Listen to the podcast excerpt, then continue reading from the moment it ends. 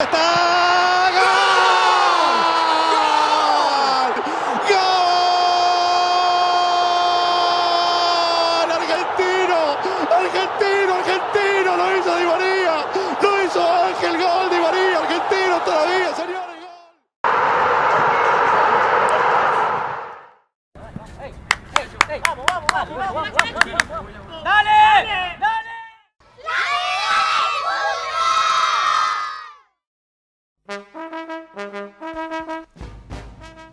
¿Alguna vez se han preguntado por qué el fútbol es el deporte que mueve masas? ¿O son de los que piensa que son solo 22 personas corriendo detrás de un balón?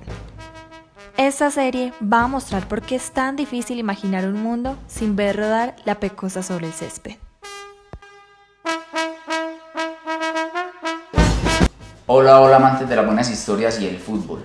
Les saluda Juan Felipe Valencia Sánchez para hablar del fútbol más allá de los 90 minutos de un partido para conocer su corazón, su formación, las diferentes historias que deja y para hablar de lo que causa el fútbol en los aficionados, en los hinchas, en quienes lo viven desde dentro de la cancha hasta quienes lo ven desde afuera como la manera de generar ingresos y encontrar los recursos para vivir. Bienvenidos y bienvenidas a La vida del fútbol.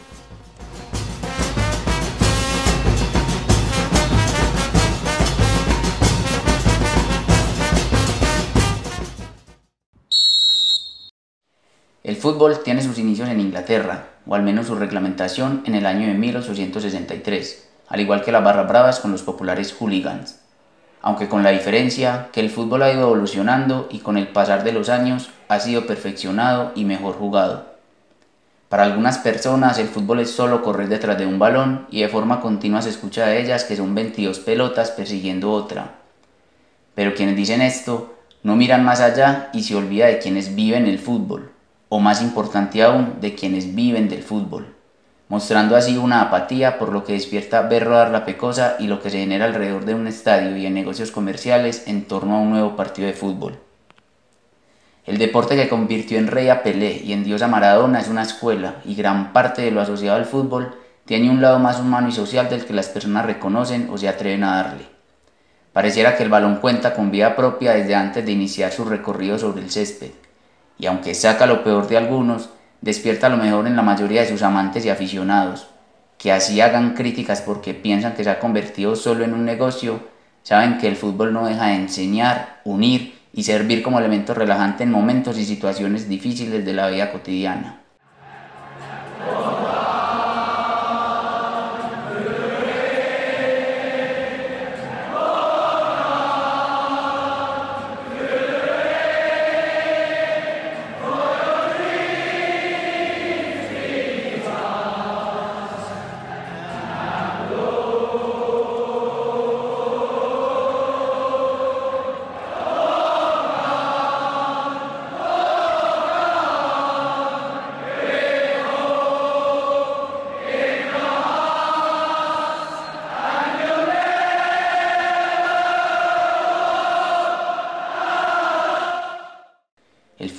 Hace soñar al niño. Yo cuando sea grande quiero ser futbolista y meter muchos goles como Cristiano Ronaldo. Llorar al hombre más fuerte.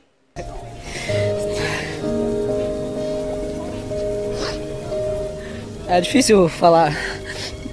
Eu sonhei muito com, com esse momento.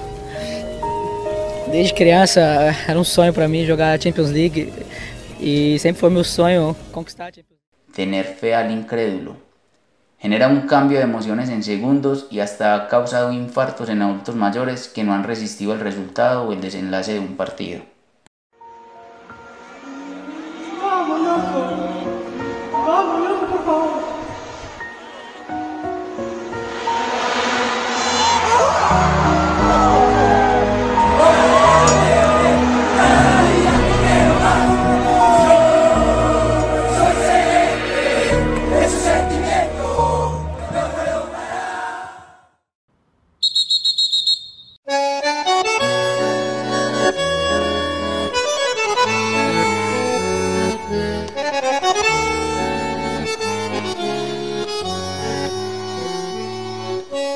Había una vez un juego al que los ingleses lo llamaron fútbol y que, a pesar del paso de los años y de sufrir modificaciones, siempre fue igual.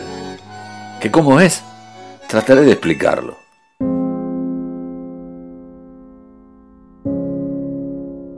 El fútbol, por sobre todo, es un deporte.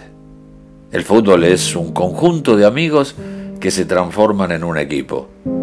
El fútbol se juega con muchos y se juega con pocos.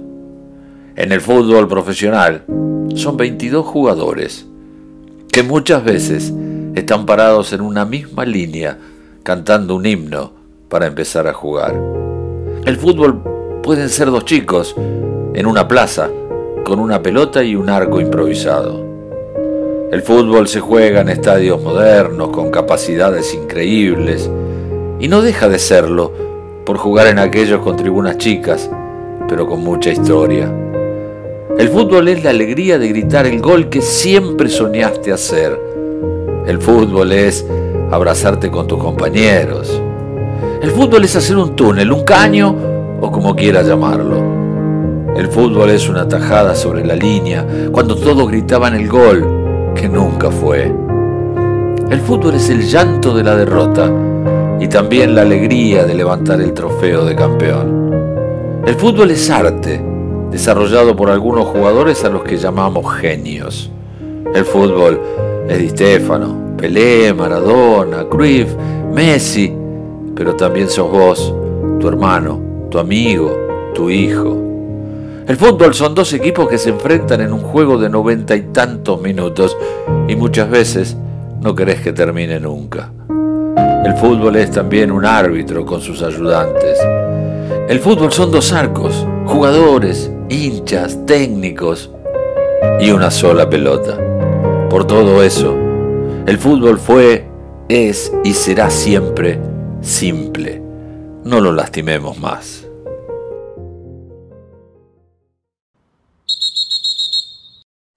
En los 90 minutos del juego es posible ver lo que se debe y lo que no se debe hacer en la cancha y en la vida. Y muchos futbolistas se vuelven referentes o figuras que se quisieran o no replicar en el mundo por su comportamiento y forma de ser dentro y fuera de la cancha. El fútbol no solo lo viven quienes lo juegan.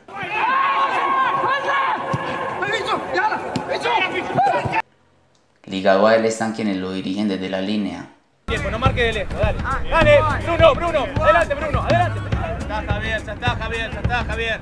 ¡Vamos! ¡Vamos! ¡Antes! No pique lateral, muchacho, no pique. Señor, señor, pues. Los directivos de traje y gerentes de los equipos y jugadores. Los miles que lo disfrutan en las gradas y hacen lo imposible por entrar y asistir al estadio.